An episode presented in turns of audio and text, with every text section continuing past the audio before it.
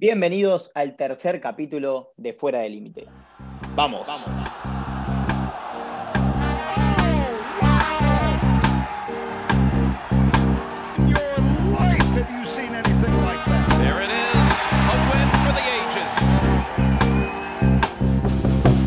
Hola Manu, nueva semana, tercer capítulo de Fuera del Límite. Nos tomamos un mini break eh, por distintos motivos, pero bueno, acá volvió el fuera del límite. ¿Cómo estamos? Muy bien, Bauti, ¿cómo estás? Eh, sí, un, descansito de dos semanas, así que ahora volvemos con todo. Dejamos el capítulo pasado el Genesis Open, pero hay algo, antes de hablar del Genesis Open, algo muy gracioso, porque arrancamos el capítulo anterior en donde había ganado Scotty Scheffler el Waste Management Phoenix Open, ¿o no? Y la semana pasada ganó. La semana pasada, ¿quién ganó? Scotty Scheffler, ese jugador que decían, uy, ¿cuándo va a ganar el PGA Tour? Todavía no es ganador del PGA Tour, ahora múltiple ganador. Doblete. Doblete. Qué jugador. Y no me sorprendería que gane un Major este año. No, no, no. Aparte con buenos puestos en Majors. La verdad que los números de Scotty Scheffler son temerosos. O sea, son de, jugador top 10 y lo está demostrando. Yendo al, al Genesis Open, una alegría para todos los latinos, ¿no? Juega con que dio un espectáculo total. Sobre todo jueves y viernes que hizo 63 ambas rondas, increíble. Venía punteando por mucho, terminó cerrando muy bien el fin de semana. La verdad que victoria de un latino, en donde todos los latinos pasaron el corte. Y también en un field que habíamos hablado, que eran los 10 mejores jugadores del mundo estaban jugando. Era un field de Major. Así que te das cuenta el nivel de Niemann, y yo siempre lo digo, es, si yo tengo que elegir un latino para que gane un Major, lo elijo. Y apostamos en, Joaquín Niemann, obviamente. Bueno, pero contarles un poquito quizás a los oyentes que, son en mayoría argentinos, eh, ¿quién es Joaquín Niemann? ¿no? Porque, porque quizás no lo, no lo tienen, están en su radar. Bueno, Joaquín Niemann es un chileno de tan solo 23 años, tu edad, tu edad, tu edad. Eh, que, la verdad que tiene una carrera amateur muy buena. De chico fue el número uno amateur muchos meses, hasta no sé si un año llegó a ser todo el año el mejor jugador del mundo amateur. Siempre se habló mucho de él y fue todo muy fácil. Eh, se hizo profesional y. Bueno, ganó el LAC. Ganó el LAC. Ganó el LAC. el Championship y el Master siendo amateur. Totalmente. Y antes del Masters había jugado un US Open, que jugó una clasificación y entró y ya había jugado el US Open. Bueno, eh, la verdad que, que Joaco siempre demostró ser un crack y, al toque ya ganó la tarjeta del PGA Tour. Los primeros seis torneos que jugó ya tenía la tarjeta y bueno, después ganó en, Greenbrier. Eh, y ahora, bueno, su segunda victoria, que en verdad ya tuvo dos playoffs antes, o sea. Sí, nos hizo esperar, se, hizo esperar. más de dos pero yo creo que quizás esta segunda lo destraba, lo destraba Joaquín, ojalá. Eh, que este, este tipo está para cosas grandes, está para ser top 10 del mundo, está para ganar majors, está para ganar los torneos importantes. Eh, y bueno, sí, sin, sin lugar a dudas, eh, el, mejor, el mejor latino. Sí, sí. Y bueno, y después del Genesis pasamos al Honda Classic, que ganó el primer austríaco en la historia en ganar el PGA Tour, Sepp Straka, eh, torneo con una cancha jodida, el, el, Honda Classic, después pasamos al Arnold Palmer, que tremendo, pocos jugadores bajo par, eh, una locura. Cancha firme. cancha muy firme, terminó ganando Scotty Scheffler, salió segundo Hovland, Tyler Hatton, nombres que hay que mirar esta semana. Rory McElroy, que estuvo ahí punteando después de la primera ronda. Yo pensé que podía ser la semana de Rory, Rory que ya había ganado el Arnold Palmer, pero, pero bueno, no fue. No fue, no fue. Eh, jugó mal fin de Rory, pero bueno, como te digo, Hatton segundo, Hovland tercero, Gary Buldan, Billy Horschel, nombres que, esta semana pueden aparecer. Así que nada, pasamos al, torneo de la gente, al torneo de los jugadores, no de la gente. El de la gente era el Phoenix. Claro, claro. Hace tres o cuatro semanas tuvimos el torneo de la gente, ahora tenemos justamente el torneo de los jugadores, el Players Championship, justamente el Players, que es considerado el, quinto Major, ¿no? El quinto Major, eh, un torneo que, se respira ambiente de torneo grande, un torneo que reparte 20 millones de dólares en premios, en donde el ganador se lleva 3 millones y medio. ¿Te imaginas, Manu, ganar el Player Championship? 3 millones y medio. bueno, eh, torneo muy conocido por, por su cancha, el TPC de Sogras. Eh, esa gente que sale, sabe poquito de golf puede reconocer esta cancha porque tiene el icono eh, del golf mundial, podríamos decirle, ¿no? El hoyo 17, el hoyo de la isla, el hoyo que todo golfista quiere jugar, que es justamente para ver este torneo. Un torneo que yo recomiendo mirar en la televisión. Sí, sí, tiene un gran cierre, 16, 17 y 18 son tres hoyos históricos en el golf mundial, digamos. Puede ser que es el mejor cierre que hay en el PGA. Sin dudas, sin dudas. Y, y como dijo Bauti, es como un torneo muy importante, da, es el torneo que da más plata en, el golf mundial. Eh, eso es una motivación, obviamente. Después están los mejores jugadores del mundo. Es el field el, mejor, mejor que cualquier major, porque no hay ex campeones, no hay amateurs, no. Juegan los mejores 100 del mundo, 120, están ahí. Y para ganar esta, este, torneo tan importante. Y, bueno, esto es en Pontevedra Beach, en Florida. Y, nada, es un torneo que, para mí, después del Masters, es el más lindo, en mi opinión, para ver, bueno, con el British Open le pelea. Y a mí me pasa, me, pasa un poco eso. Eh, ya el ver la cancha es, es, una linda experiencia. Constantemente van al 8 17 eh, a ver cuántas pelotas se caen al agua por día. Bueno, el año pasado Justin Thomas se llevó el título. El gran Justin Thomas, eh, uno de los mejores jugadores del mundo, viniendo atrás, supo ganar. Eh, este torneo que, como decimos, es, es casi un major, así que eh, tremendo lo, lo, del año pasado. Sí, tremendo, la verdad, Justin Thomas. Victoria, después en 2020 no se jugó porque justo. Bueno, para. Eh. Pero, o sea, lo que sucedió en 2020 es gracioso porque se jugó la primera ronda.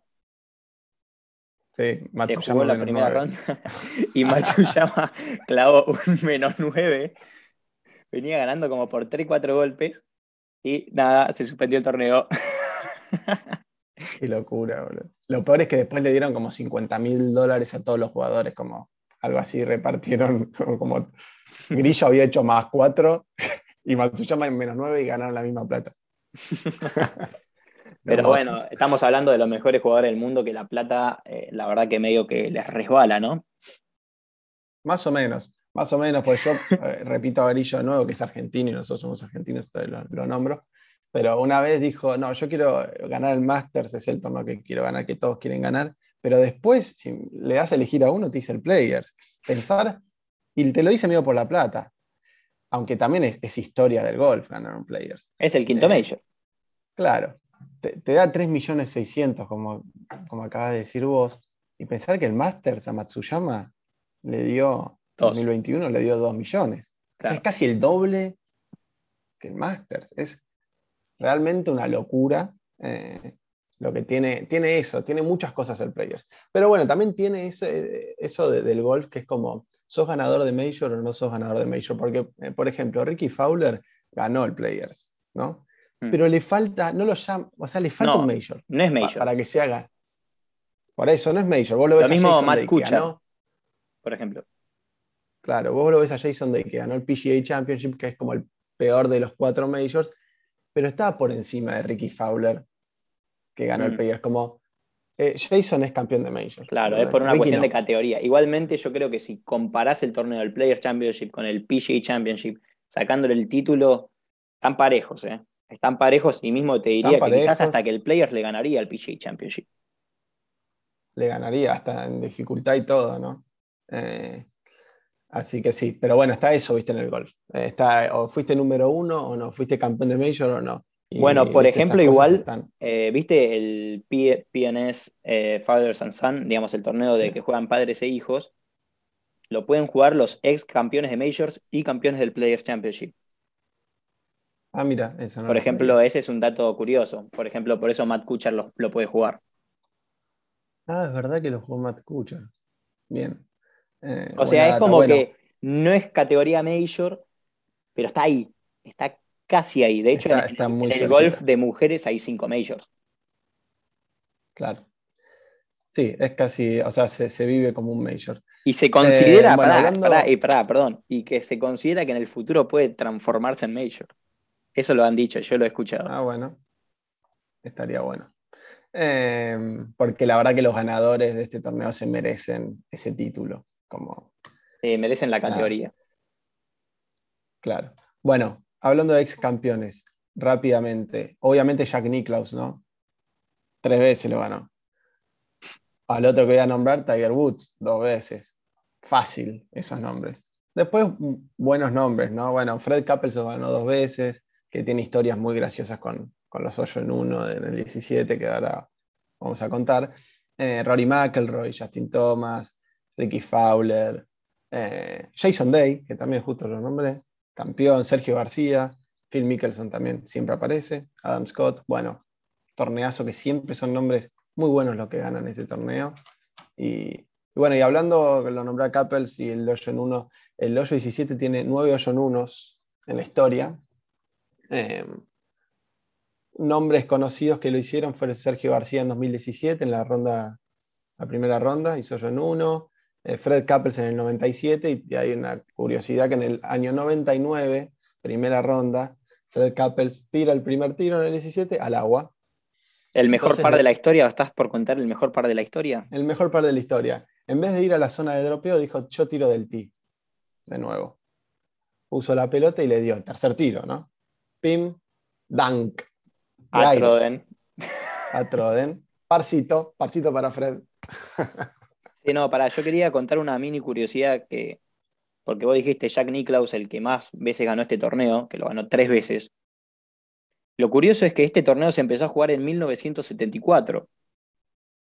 O sea, Jack Nicklaus ya tenía como 34, creo que 34 años, sí. Nació en el 40. De hecho, la, la- la primera edición lo ganó él. Lo gana Jack Nicklaus. No se jugaba todavía en, 74. TP en TPC de Sogras. O sea, las tres veces que ganó no fue en TPC. Claro. Pero es curioso que el, que el jugador que más veces ganó Majors en la historia es el mayor ganador de Players Championship, a pesar de que la primera vez que jugó un Players Championship ya tenía 34 años. Sí, sí, tremendo. La verdad que los números de Nicklaus son, Son No contundentes. eh, o son, sea, son demasiado. sí, son tremendos. Eh, bueno, pasando al torneo, ¿tenemos algo más para decir, Bauti, de la cancha, algo así, querés decir? No, yo creo que no. ¿No? Creo que podemos ir hacia los jugadores. Ah, sí, voy a decir una cosa. Ah, Voy a decir una cosa, una, co- una cosa. Además de que, de que el ganador gana toda esta cantidad de plata, en vez de, como cualquier torneo del PGA Tour, que el que gana, gana la tarjeta por dos años, este torneo tiene algo en especial que el ganador tiene la tarjeta del PGA Tour por cinco años. Y no solo eso, sino que lo invitan al Masters por tres años consecutivos, al US Open por tres años, al Open y al PGA también, a los cuatro majors. Es, este torneo es todo. Entonces, es, es- todos los profesionales lo quieren ganar y, y- y- y está eso, se siente eso. Por eso tendría que ser un major. Con toda la data que tiramos, es una locura que no lo sea. no, Pero bueno, es como especial, ¿viste? Es como están los torneos, los majors y el players. Es- es como una categoría. Es una categoría distinta. Es como los Majors, los Invitational, el WGC, FedEx Cup, el Players. Claro, está ahí separado. es como, Es como un Major, eh, un Major que no, no sé, que no fue reconocido. Es como el hijo no reconocido.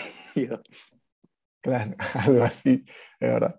Bueno, pasamos al torneo, a los jugadores, a los candidatos. Bueno, Sí, se nos, se nos Juan, los- extendió un poquito este capítulo, ¿no? Hablando de historia. sí, El año pasado cubrimos es que es todos un los torneo Majors. muy importante. cubrimos todos los majors y no habíamos hecho el Players Championship y bueno, eh, no podemos no, no hablar de, de la importancia que tiene este torneo. Nosotros queremos que los oyentes entiendan que van a prender la televisión, van a ver el hoyo 17, el hoyo de la isla y van a entender lo importante que es este torneo que va a ganar. Bueno, ahora, ahora lo discutiremos con, con Manuel, pero primero vayamos a los jugadores que juegan. Sí, sí, sí. Yo tengo mis candidatos, mi tapado, todo, pero bueno, obviamente juegan los 50 mejores del mundo. O sea, candidatos ya sabemos todos, ¿no? Colin Morikawa, un gran pegador de bola. La verdad que es la cancha que, lo, voy a, voy a repetir porque me gusta decirlo. ¿eh? La cancha es para ball strikers, como me gusta decir a mí. Yo creo que los oyentes van a decir, ah, pero siempre dicen lo mismo, la cancha es para ball strikers. Sí, pero justo esta parte parece que, va a llover, y no solo para ball strikers, no, esta semana es más también para pegadores largos, porque Colin Morikawa no es un pegador largo, es un ball striker, ¿no? Esa es la diferencia. Eh, así que para mí les va a favorecer a, los pegadores largos. Para, es una cancha ¿Eh? que favorece mucho igual a los, a los buenos pegadores de pelota, porque es una cancha que hay que mover bien. Hay que saber controlar los dos efectos. Eh, bueno, por eso un Sergio García siempre le pasó cerca, de hecho salió campeón. Es una cancha para, para los buenos jugadores de golf. Sí, yo, claro. Yo me anoté, además de todos los candidatos, el top 10 del mundo que todos conocemos, eh, me anoté tres, jugadores que no son tapados, son jugadores buenos, pero que me, que me gusta nombrarlos para que los vean en la tele y digan, Manu dijo esto, tiene razón. Bueno, son cuatro. Los tres no pasaban el corte. me mato. Will Salatoris, es un mm. tipo que, que está liderando, de Tia Green en las estadísticas viene tercero, después Approach de Green viene primero, es de los el mejor quizás que le pega a la pelota con Colin Morikawa. Parecido a Morikawa, eso te estaba por comentar. Claro. Quizás le puede fallar el pattern, sí, pero... quizás no, quizás no, quizás no. Le suele fallar el pattern. Bueno, le suele fallar el pattern pero gran candidato esta semana. Y después voy a decir uno que está medio desaparecido, es Tommy Fleetwood, que nunca ganó en el PGA Tour, que para mí es una semana en donde quizás hay viento, lluvia, viene a salir puesto 20 en Arnold Palmer, tipo de controla la pelota de golf, perfectamente puede, sabe jugar en Europa con viento, me encanta. ¿Te puedo hacer una pregunta? Vos que sos eh, más racional que yo, porque yo soy fanático de Tommy Fleetwood, me parece, o sea, si tengo que ir a seguir un jugador, elijo a Tommy Fleetwood, creo, y a Jordan Spieth. Eh, ¿Está sobrevalorado Tommy Fleetwood? No, para mí no, porque en verdad no se habla tanto del tanto, tanto, tanto. Bueno, pero es un jugador elite. Estuvo en una, no, estuvo en una época un poco sobrevalorado. Una, una época, pues estuve cerca de ganar Majors, pero en verdad no sé. bueno, jugó la Ryder, ganó cuatro partidos. Claro, es, discutible. Para mí no, sobrevalorado no está. Eh, es un crack, es verdaderamente un crack. No ganó en el PGA, terminó como no demostrando eso que, decían de él. No tanto, como que le falta ese torneo ganarlo y decir, soy crack, de verdad, mm. para mí. Le falta como esa frutillita ahí. Pero bueno, puede ser esta semana, a mí la verdad me gusta. Sería una sorpresa igual que gane, pero nada, me, gustó. Y bueno, obviamente voy a decir uno, con Iman, que como latino me encantaría que Ani está jugando una barbaridad, otro que le pega fuerte y derecho para esta cancha, lo veo muy bien. Y por último, el que nombraste vos, Sergio García, que es un histórico de este torneo. O sea, jugó 22 veces, 19 cortes, salió cuarto en 2002. Bueno, lo ganó, lo ganó. en 2008. Sí, sí, estoy pasando de año a año, cronológicamente. Segundo en 2007, primero en 2008, tercero 2014, segundo 2015, no, noveno el año pasado. Sergio, para esta cancha siempre, siempre hay que nombrarlo. Así que nada, eso quería decir. Eh, ahora, Bauti, vos si querés decirme tus candidatos, lo que pienses. Obviamente latinos juegan todos los de siempre. Eh, Ortiz, Grillo, Vegas, Anser, Muñoz. juega, la banda de los latinos. Pereira. La banda, la banda, sí. No, yo, o sea, no hice el análisis exhaustivo que hizo Manuel. Eh, simplemente voy a, voy a hacer cortito y al pie, y es que, mi candidato es, es clarísimo y eh, no solo que va a ganar eh, y voy a volver a pegar el campeón, sino que, mm, o sea, va, va, a ganar por cinco golpes para mí. Eh, y es nada más y nada menos que el noruego Víctor Hovland. Víctor Hovland que viene en las estadísticas décimo pegando desde el tee, noveno pegando, digamos, los hierros, y 32 en el empate. O sea, es, es básicamente el, jugador diseñado perfecto para ganar en esta cancha. Un jugador que viene jugando increíble, ganó en Europa hace poco, estuvo peleando el torneo anterior, el Arnold Palmer, eh, va a ganar tranquilo. Y no me sorprendería que por más de dos o tres golpes. A mí tampoco me sorprendería Bauti, me parece un gran candidato. Y el mío es Rory McElroy. Es así. ¿Puedo, decir algo? ¿Puedo decir algo? Sí, sí, decirlo antes de que tire la data. Sí, lo voy a decir. No me sorprendería que Rory no pase el corte. No, bueno, siempre las exageraciones de Bauti, pero bueno. vamos a tirar la data. Rory McElroy, que digamos, ganó en 2019 este campeonato. Em, hoy lo escuché hablar y las condiciones de, de, marzo, porque este torneo se jugaba en mayo antes, pasó a marzo y las condiciones son distintas. Y hoy lo escuché hablar y dijo, son las condiciones perfectas para mi juego pega fuerte, derecho, viene jugando bien. Arnold Palmer tuvo dos grandes rondas, salió puesto 13, décimo en Génesis, primero en, en la CJ Cup hace, hace unos meses, jugó dos torneos en Dubai que hizo top 5. Rory, gran candidato esta semana, como todas las semanas, obvio, no estoy diciendo nada raro, pero la verdad que también me encantaría que gane, además de... Ah, le estás poniendo un poquito de corazón. Sí, un poquito de corazón ahí. Porque, ¿sabes qué me pasa a mí con Rory? Que está jugando bien, pero que está haciendo un par de cambios todavía en su swing. Eh, es que lo veo muy inconsistente. La semana pasada eh, es un jugador, viste así, rachero, que clava un menos 7 y después de repente al siguiente día clava un 3 más. Eh, un jugador que no lo veo, no lo, veo lo, suficientemente consistente para ganar en, en sobras. Por eso, por eso digo que no me sorprendería que no pase el corte, porque quizás agarra una de esas rondas malas que tiene él y, ya está, saca de torneo. Puede ser, es un análisis aceptable. medio polémico igual. Polémico, pero ahora todos queremos que gane Rory, porque acá todos somos anti-Bauti. No, no. no, no, pero. A ver, yo a Rory McElroy lo amo. Pero bueno, yo tengo como, como buen periodista que soy, eh, intento hacer un análisis eh, serio, ¿no? Está bien. Bueno, voy a mi tapado, Bauti. Me gusta, me gusta. Voy a un tapado que se llama, eh, googleenlo, Sajid Tigala. Sajid Tigala, que es un nuevo jugador del PGA Tour, jugó en el Conferry el año pasado muy bien, jugó 13 torneos este año, 10 cortes, salió tercero en Phoenix, donde salió primero Scheffler, tiene una pelota en el hoyo 17 al agua que tuvo mucha mala suerte, pero un drive perfecto. Entró al green la pelota y caminó al agua. Eh, ¿Me explicas cómo un drive perfecto puede terminar en el agua? Mira el video, pone hoyo 17. No, no, no, lo, estaba viendo, lo estaba, lo, estaba viendo. Pero para mí la, drive. No, pero para mí la decisión fue, fue estúpida. O sea, no era la línea que tenía que tomar en ese momento del torneo. Bueno, puedes ponerle que puede ser, pero para mí tuvo mala suerte se le escapó, se le escapó un torneo como Phoenix, se le escapó de verdad, o sea, lo hubiese ganado si esa pelota no caía al agua. En fin, ese es mi tapado. Bueno, está bien. Mi tapado es más polémico porque, o sea, mi, tapado no es como el de Manuel que hace cuatro semanas venía punteando un torneo del PGA Tour, eh, sino que es, es también chileno, ya que estamos hablando de Chile, ¿viste? Estamos como fanáticos de los chilenos, pareciera.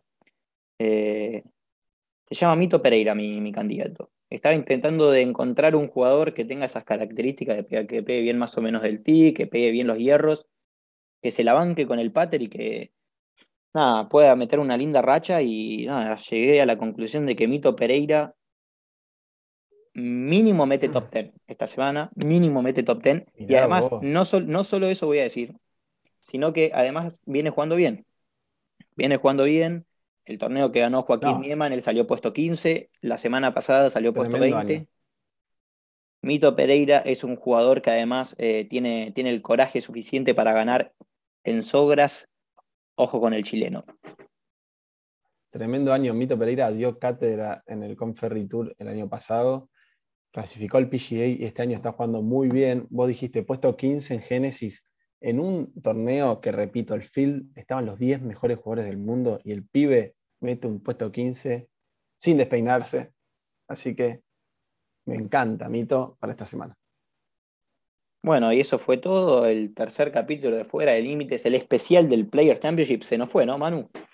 Se nos fue, se nos fue. Un poquito más larguito, pero bien. Saludos para todos.